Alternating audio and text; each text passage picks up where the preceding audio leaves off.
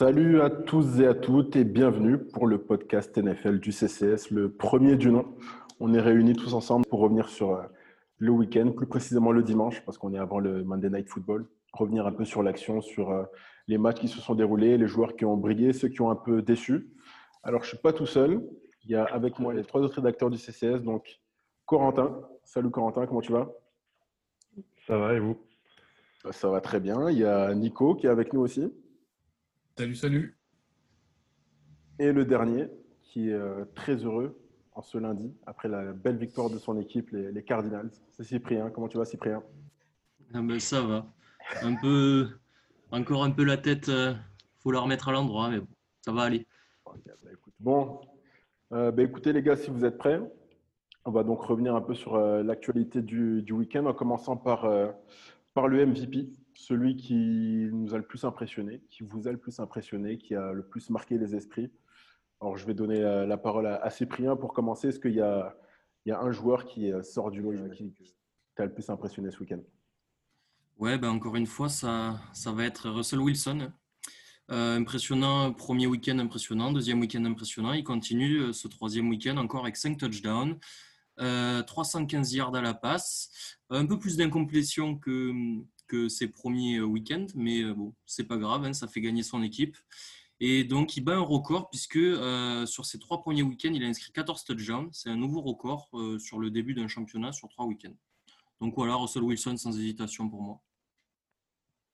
Nico, tu es, assez d'accord avec cet avis? Clairement d'accord avec l'avis de Sip sur Russell Wilson. Après, c'est vrai qu'on a aussi un autre gaillard qui assure plutôt bien en début de saison, c'est notre ami des Packers, Aaron Rodgers, qui fait trois grosses premières semaines, surtout qu'on ne l'attendait pas du tout à ce niveau-là, qu'on le voyait très déçu de la draft, et donc euh, il surprend encore plus par rapport à ça. Et bon, je pense qu'on va faire un, triptyque euh, totalement unanime avec, euh, avec toi, Corentin. Est-ce que tu penses que Russell Wilson était un joueur nul à chier? Totalement, bien sûr. Totalement. Non, mais on voit, voilà, l'escouade n'a pas bougé. Il est habitué à ses receveurs. Euh, Metcalf ne pourra pas louper des touchdowns euh, faciles comme ça toutes les semaines, mais, euh, mais c'est, impressionnant de facilité. C'est, il se, quand on voit que Metcalf annule un TD sur une erreur, euh, que c'est Greg Olsen, je crois, qui met un TD, mais il était sorti du terrain avant, donc on peut en ajouter quasiment deux, deux hier. C'est ultra impressionnant de, de, la part de Wilson et impressionnant de facilité en attaque, en tout cas. Avec un running game qui n'est pas forcément brillant, pour, alors que l'année dernière c'était plutôt bon cette année, c'est pas énorme, mais ça, ça gagne. Mmh, mmh. Bah, je sais pas ce que vous en pensez, moi, les ggars, mais euh, ce que j'ai le plus remarqué au-delà de, bah, son niveau stratosphérique, c'est surtout les, les, nouvelles intentions des Seahawks, et notamment de, Brian Schottenheimer. Bon, je vais y arriver à lui dire son, nom sans l'écorcher. Euh, bah, c'est pas que la saison dernière, d'ailleurs, c'est les, deux, trois dernières saisons. À chaque fois, on se plaignait du fait qu'il attendait les, les, derniers cartons, les dernières minutes pour euh, laisser son quarterback prendre, les, prendre les choses en main, prendre les les décisions. Et finalement, dès le début des matchs, on l'a remarqué dès, la première journée d'ailleurs, mais finalement, l'attaque, elle est, assez débridée.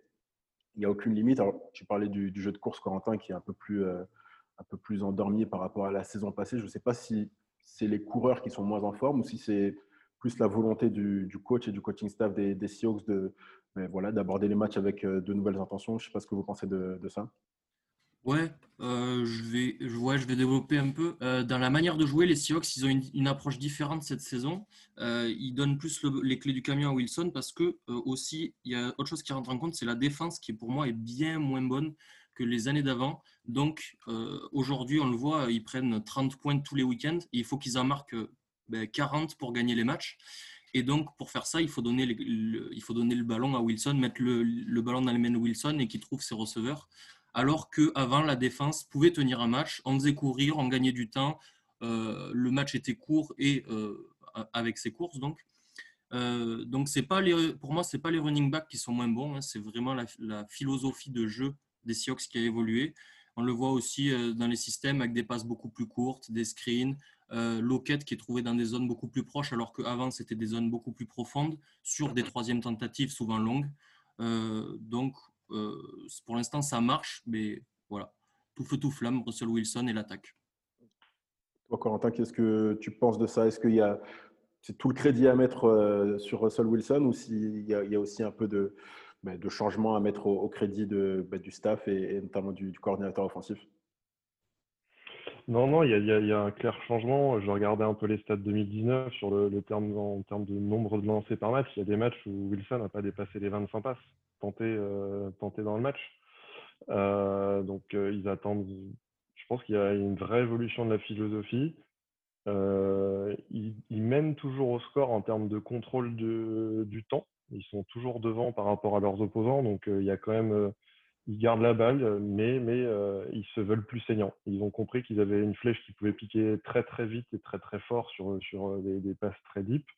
Et ils s'en servent. Ils ont enfin compris qu'il fallait s'en servir en première intention et pas comme tu disais, euh, seulement fin de match, quatrième quart-temps, où il faut commencer à se réveiller et courir, après le score.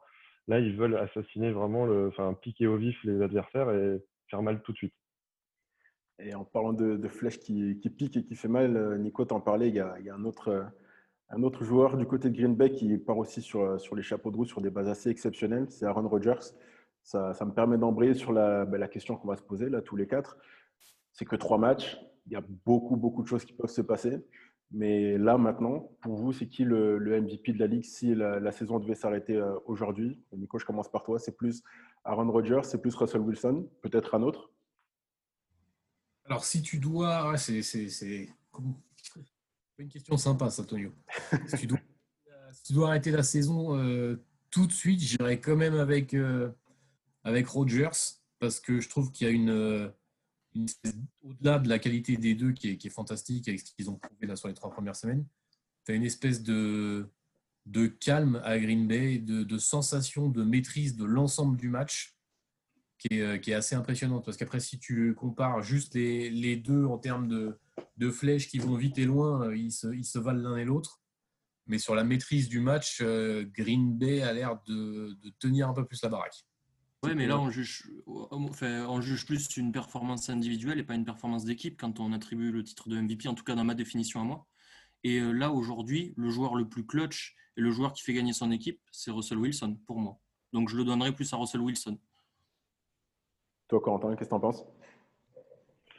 Bah, j'avais, je penchais un peu pour Wilson hier, euh, avant le match d'hier de, de, de, Rogers, parce que je trouvais que Rogers avait un meilleur running game que, et il pouvait vachement plus, euh, enfin beaucoup plus s'appuyer sur Aaron Jones.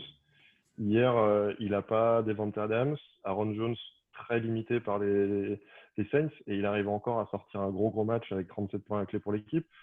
je mets encore Wilson un tout petit peu devant mais c'est vraiment, ça, ça, joue dans un mouchoir de poche. Mais Wilson, par rapport au fait qu'il ça fait déjà plusieurs années de suite qu'il le mérite et qu'il est monstrueux, pour moi, il est encore devant. Mmh, ouais, non, c'est clair qu'on le répète à chaque fois, il n'a il a jamais reçu un seul vote pour, euh, pour le trophée de MVP.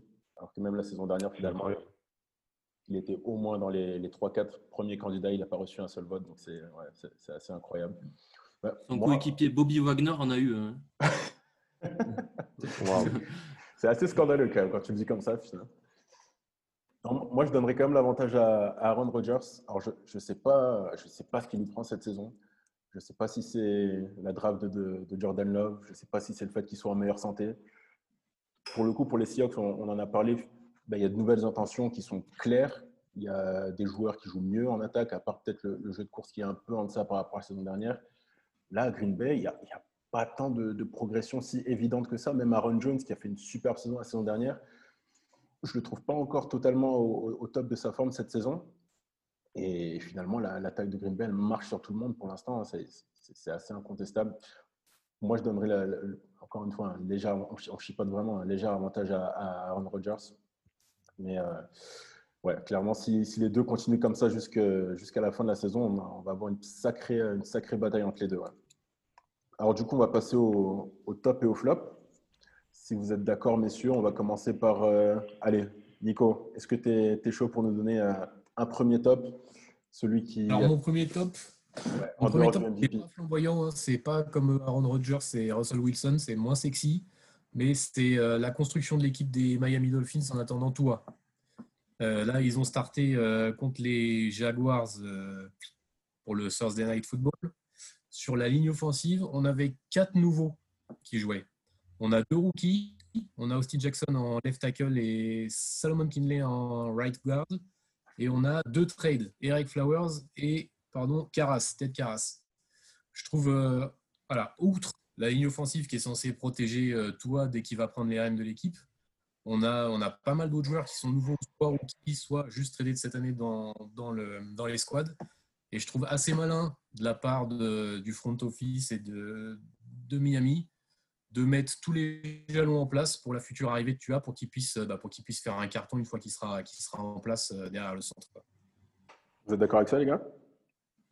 Ouais, plutôt, c'est un bon développement, c'est un bon début. Euh, toi, on sait qu'il a arrêté sa saison de collège football l'an dernier sur une blessure à la hanche, si je dis pas de bêtises. Ouais, c'est ça. Euh, donc voilà, lui laisser un an, c'est une excellente idée, surtout quand euh, les Dolphins ont Fitzpatrick qui est capable de tenir la baraque encore une année, même plus longtemps. Hein. c'est un bon quarterback pour, de substitution. Euh, la ligne est jeune, comme le disait Nico, mais elle est, pas, elle est performante euh, sur ce début de saison. Surtout Austin Jackson qui fait des super matchs, alors que euh, c'est l'un des joueurs les plus jeunes qui a été drafté à la dernière draft. Il avait 19 ans. et il montre qu'il a un gros potentiel et, qu'il commence à le développer. je, suis, d'accord avec Nico sur le développement des Dolphins. Ça promet de belles choses et j'ai hâte de voir ça pour rebondir sur ce que vient de dire Sip, effectivement, Steve Jackson, il est drafté au premier tour en 18e position. Donc, c'est-à-dire qu'ils ont quand même bien misé sur lui. Et puis, pour la, ligne offensive, les Dolphins, pour l'instant, ils sont sixième à prendre le plus de, QB pressure, parce qu'ils en ont pris 26 déjà depuis le, en, trois, en trois matchs. Donc, euh, voilà, on voit que l'idée, elle est quand même euh, bonne euh, de, vouloir tout mettre en place pour protéger le jeune joueur. Corentin, toi, tu as, un autre top ou tu veux peut-être embrayer encore une fois sur, euh, sur les Dolphins, euh, ce que tu penses de Je suis d'accord avec lui. On tape, tellement souvent sur les équipes qui draftent un QB sans drafter de O-line que pour une fois, quand c'est fait dans le bon sens, on peut que, que encourager. Le point d'interrogation reste tu as pour moi. Euh, effectivement, l'équipe se construit bien. Est-ce que lui sera à la hauteur? Il y a un point d'interrogation sur sa santé, on verra. Mais en tout cas, la construction est plutôt intelligente. Et, par exemple, euh, les Patriots, ils doivent bien regretter cette carasse avec leur centre euh, Devin Andrews qui, qui, vient de finir en hier. Euh, ils auraient été contents d'avoir cette carasse en, backup parce que c'était vraiment un bon joueur et qu'il fait le taf. Hmm. Et ton top à toi pour, pour ce dimanche? Mon top, il est passé de rookie à top, c'est Bureau. Joe Burrow, on peut que le placer en top quand on voit la montagne de Dylan qu'il a pris sur la tête tout le match. Euh, on est déjà quand même à 14 sacs. Sur une saison, ça en fait 79 hein, à ce rythme-là. 79 sacs sur la saison, je suis pas sûr qu'il lui restera encore une jambe. 32 QB Et, et, pourtant, il y a une sérénité. C'est juste impressionnant dans sa poche. Il est jamais en train de paniquer. Il est, euh, premier match, il fait 0 TD, 1 inter. Et après, il est lancé. Il en est à 5 TD en deux matchs, 0 interception. On est à un peu plus de 800 yards précision au-delà des 60%. En plus, il court quand il y a besoin. Euh, et, il ne peut même pas se reposer sur un running game. C'est-à-dire que les, Bengals, ils sont à 238 yards pardon, à la course, dont 64 de bureau. Donc, c'est-à-dire qu'il bah, n'a même pas de run et il n'a même pas de O-line. Donc, euh, la performance qu'il a, elle est juste exceptionnelle pour un rookie et j'espère vraiment qu'il que, va pouvoir finir la saison sur ses deux jambes et que derrière, les, les Bengals vont faire ce que les Dolphins sont en, train de faire, bâtir une O-line. Parce que c'est, à mon avis, un très très grand QB ouais, les prochaines années. je t'avoue que moi, j'ai regardé le, le, match qui était d'ailleurs, enfin, qui était carrément très laid même entre, entre les Bengals et, les Eagles. Et il ben ouais, Burrow, il est, carrément sorti du lot, quoi. même dans la défaite. Tu vois qu'il y a une étoile qui brille dans, dans le marasme des Bengals. Quoi. Match nul, Tonio. c'est vrai, match nul. Non, mais c'est vrai qu'il est impressionnant dans, dans, son attitude. Quoi. Il il, c'est à la limite de l'arrogance, mais c'est surtout une, extrême confiance en lui. Et c'est une confiance qui finalement, il, il arrive un peu à, instaurer chez ses coéquipiers qui sont carrément médiocres, notamment la ligne offensive. Et euh, ouais, il y, a du boulot pour les Bengals pour le protéger parce que franchement, c'est un sacré talent. S'il le protège comme il faut lors de la prochaine, je pense même des deux prochaines drafts, parce qu'il y, y, a énormément de travail à faire, bah, ils, sont, ils sont sur la, très bonne voie, les Bengals. Euh, ouais, il faut construire cette O-line qui n'est pas bonne pour l'instant. Je suis déçu de Jonah Williams, qui est le premier tour 2019, ouais, ça, qui vient d'Alabama, qui joue left tackle et qui était bon en college football. Donc, il protégeait ben, toi. entre autres, et qui là, pour l'instant, est pas, pas bon, il faut le dire. Voilà. donc, il faut, faut, construire cette ligne et, puis tout ce qu'a dit, tout ce qu'on dit, Corentin, toi et peut-être Nico après, sur Bureau, voilà, vous avez tout dit, hein, d'un calme olympien précis. En plus, il, il tente 60 passes le week-end dernier, le week-end d'avant, en week 2, il tente 60 passes, il fait zéro interception. voilà, c'est un bon QB, hein. ça va être un excellent QB, je pense aussi.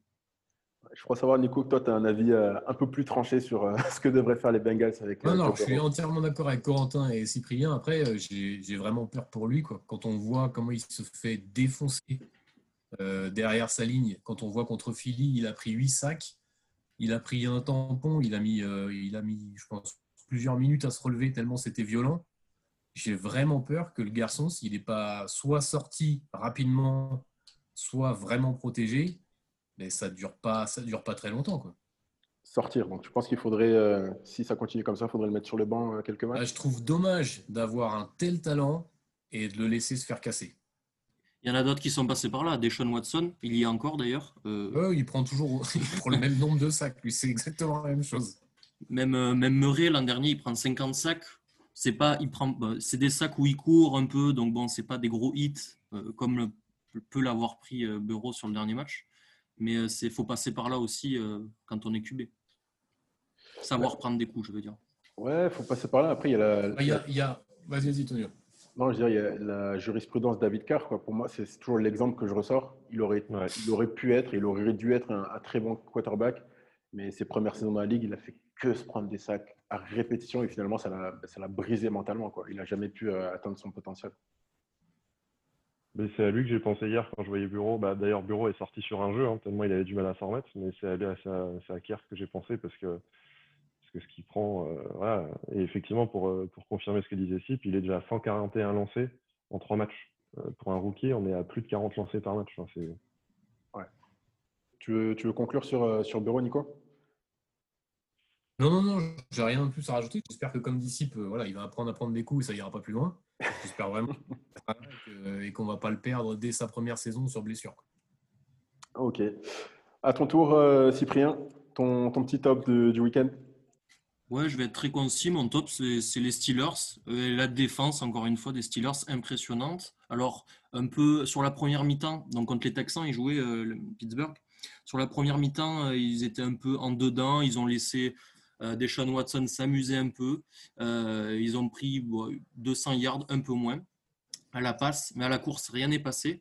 29 euh, yards, d'ailleurs, ils encaissent 29 yards sur le total, en total à la fin du match à la course.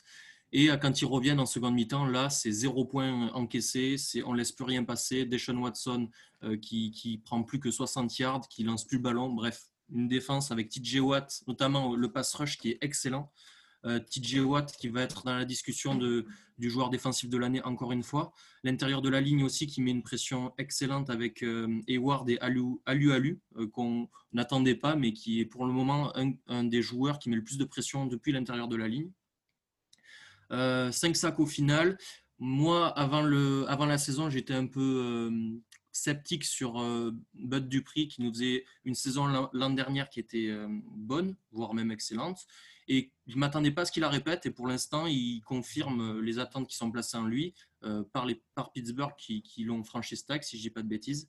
Et il confirme voilà, une défense, encore une fois, euh, étincelante. Et j'adore voir jouer cette défense. Donc, c'est mon top.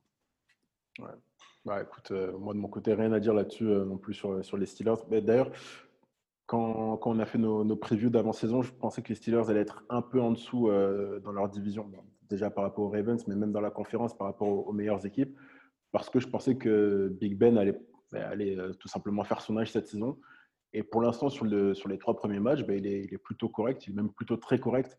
Donc avec, cette, euh, avec une défense de ce niveau, je pense qu'ils peuvent, euh, ils peuvent créer peut-être une, petite surprise dans les playoffs. On, on verra s'ils arrivent à se qualifier déjà.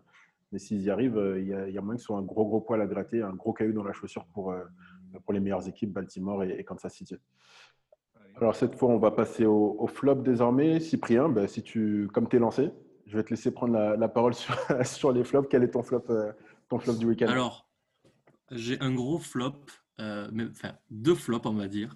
Euh, il faut partir du côté de l'Atlantique, du côté de New York, la Big Apple.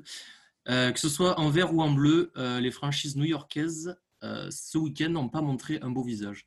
Alors, je commence par les Jets, qui prennent 36 à 7 contre les Colts, avec un Darnold qui lance trois interceptions, avec une ligne offensive qui perd le seul homme fort, Mickey Beckton, euh, avec un, jeu euh, à la course nul. Enfin, il n'y a, rien. Le fond, le fond de jeu est nul. Adam Gaze est en train de couler cette équipe. Il est en train de briser Darnold. On parlait de QB brisé avec Carr. Darnold, il est en train de se faire briser. Je pense que sa carrière, sa carrière tourne vraiment pas bon.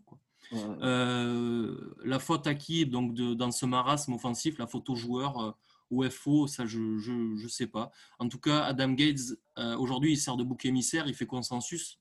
Euh, mais je ne sais pas s'il y a que lui qui. Enfin, je sais pas s'il y a que lui. Il faut, faut l'évincer, c'est sûr. Je ne sais pas si ça réglera tous les problèmes. Il y a beaucoup de choses à remettre en question euh, chez les Jets, en tout cas. Et pour les Giants, euh, donc pareil, ils prennent 36 à 9. Non, si c'est ça. 36 à 9 contre San Francisco, contre l'équipe B, voire C de San Francisco. Vraiment, il manquait beaucoup de joueurs du, côté, du côté des 49ers. Et là, le visage qu'on a vu, il est aussi, il est aussi pas beau. Enfin, il n'y a rien. Il y a, y a quatre fumbles, il y a une interception, il y a trop de turnover. Daniel Jones qui fait peut-être son pire match avec la franchise. Euh, alors là, euh, le front office a changé, on a changé le coach, donc je me dis que ça vient pas de ça forcément. Donc ça doit venir des joueurs. Quels joueurs il faut changer? Est-ce que les jeunes se développent bien? Y a plein de questions. À New York, il faut tout remettre en cause, que ce soit chez les Jets, chez les Jets pardon, ou les Giants. Voilà, c'est tout. Grand coup de balai, quoi. Corentin, est-ce que tu as, un avis là-dessus sur les Jets ou, sur les Giants?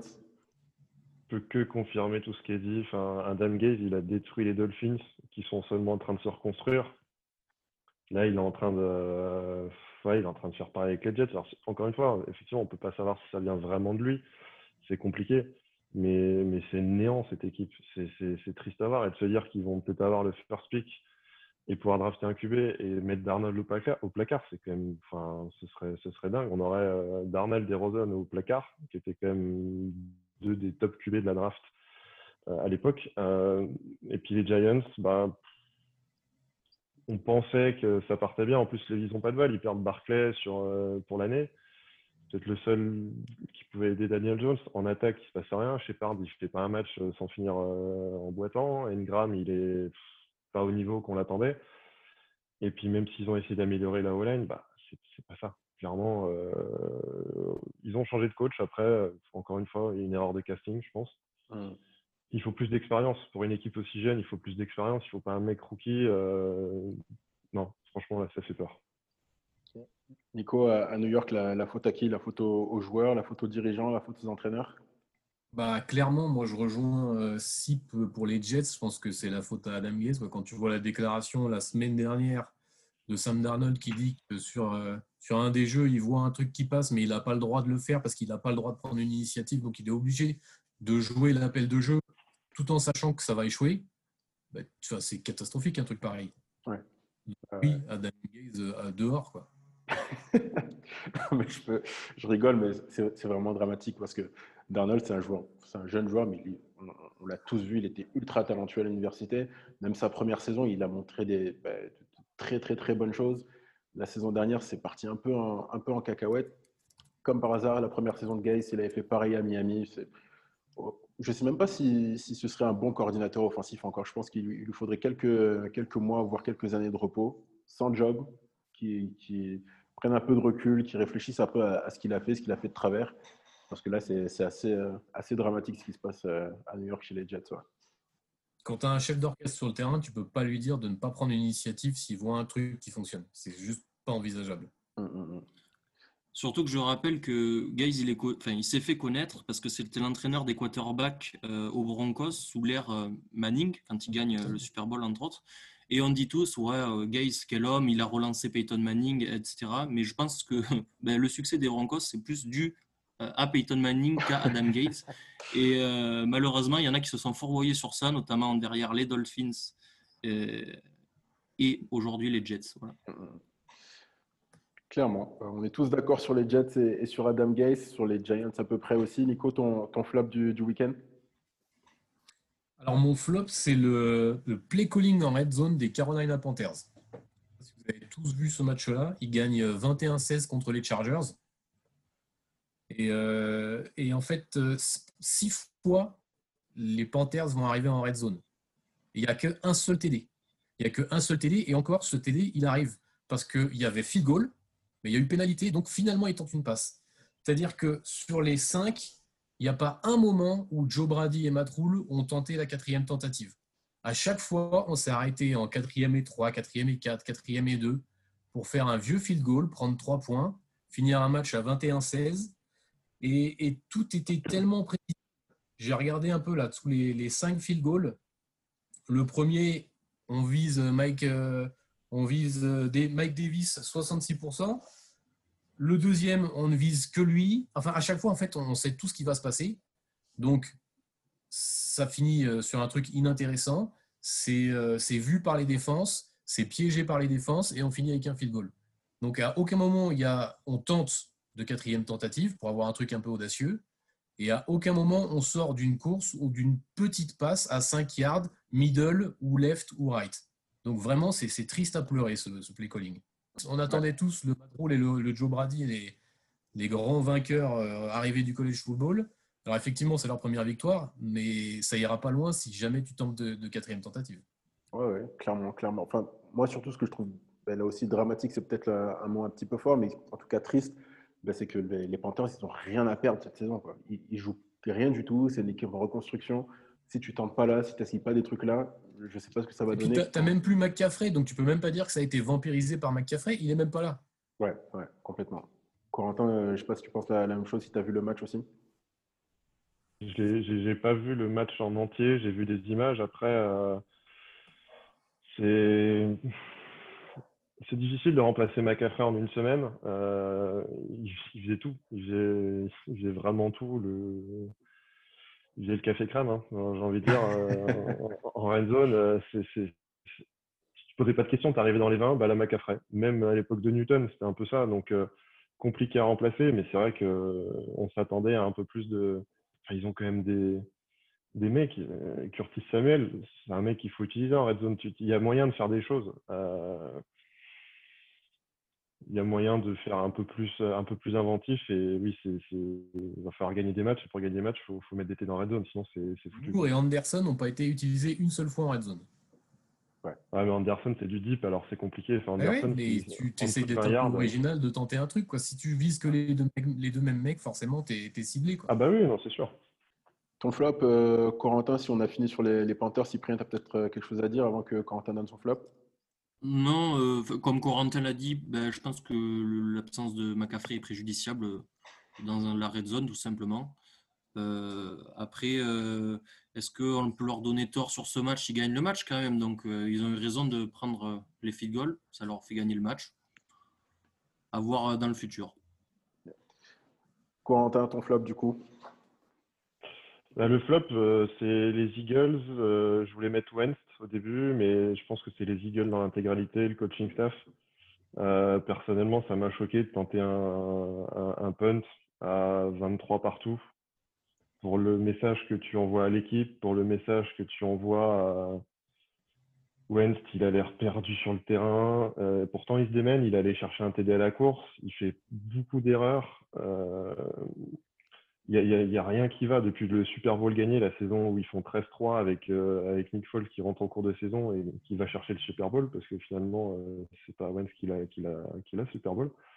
Euh, je me suis penché un peu dans les stats et, souvent on dit il manque un receveur à, à, Wentz. Il est arrivé en 2016 dans la ligue, il a eu zéro receveur à milliard.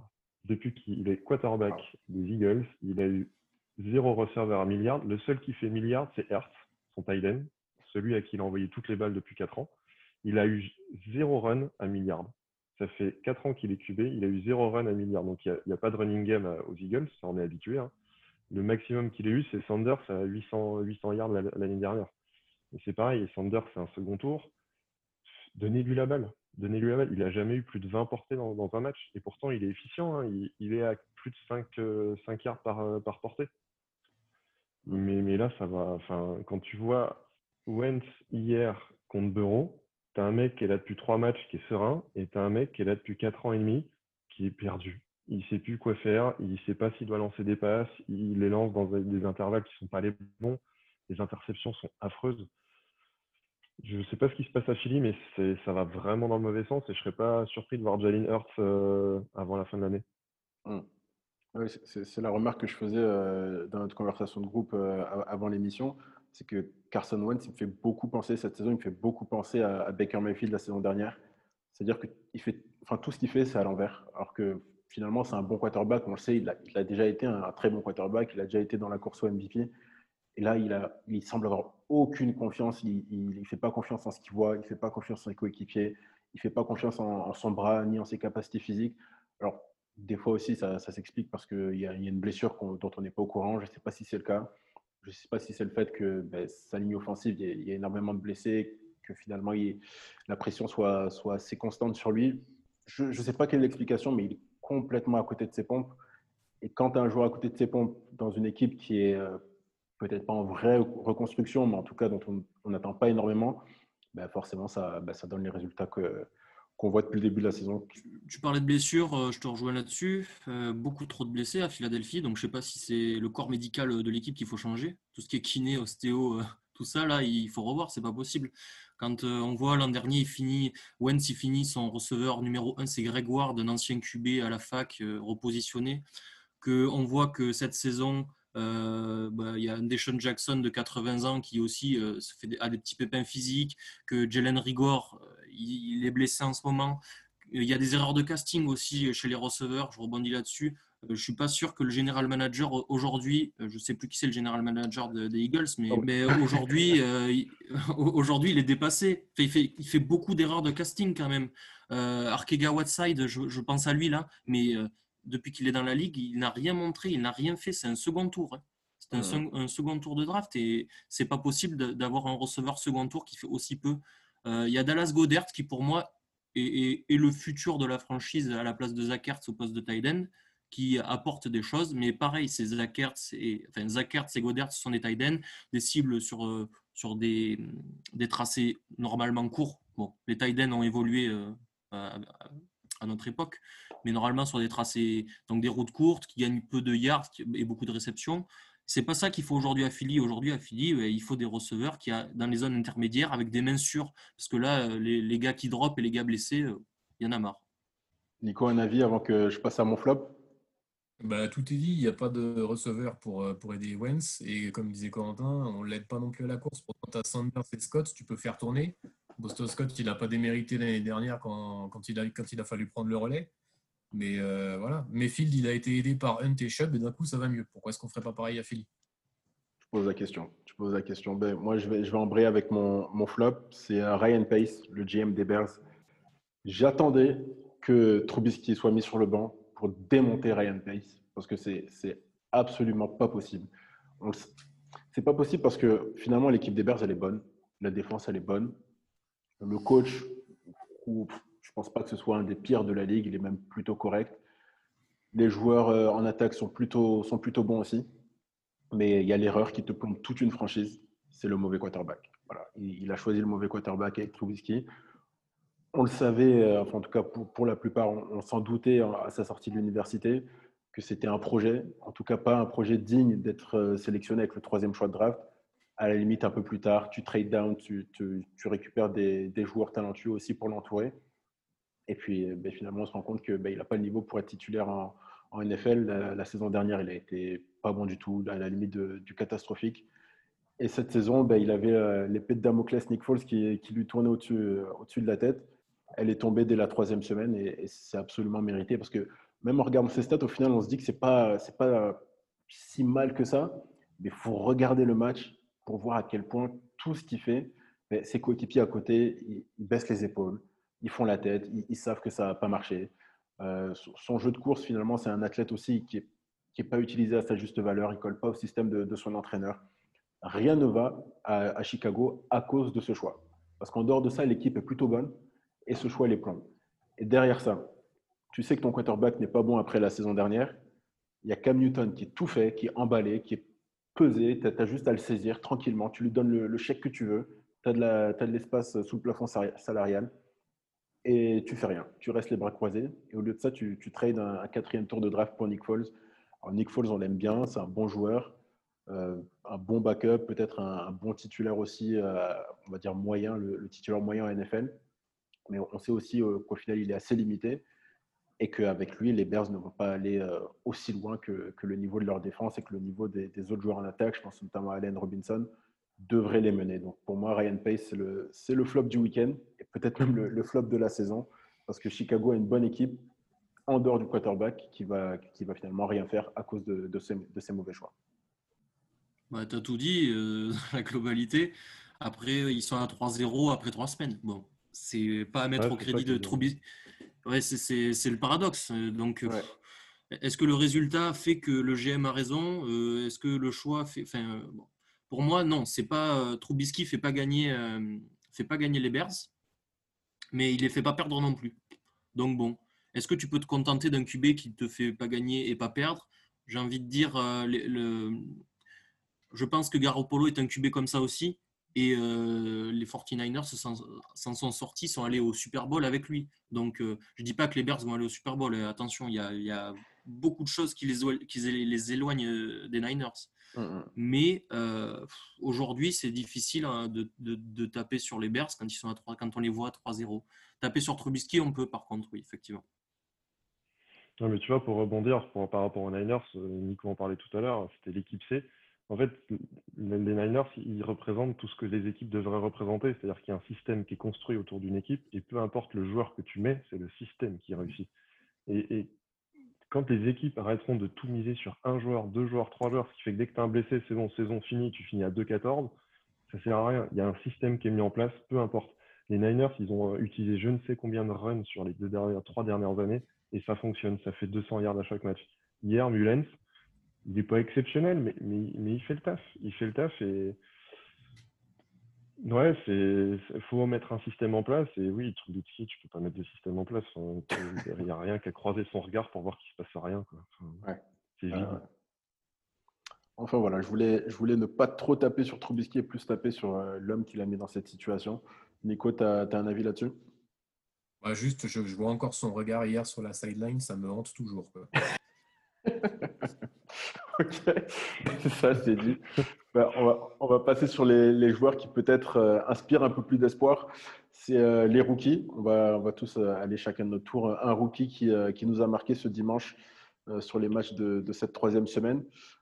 Allez, on va, passer, on va commencer par toi, Nico. Si tu dois en retenir un, celui qui t'a le, plus marqué.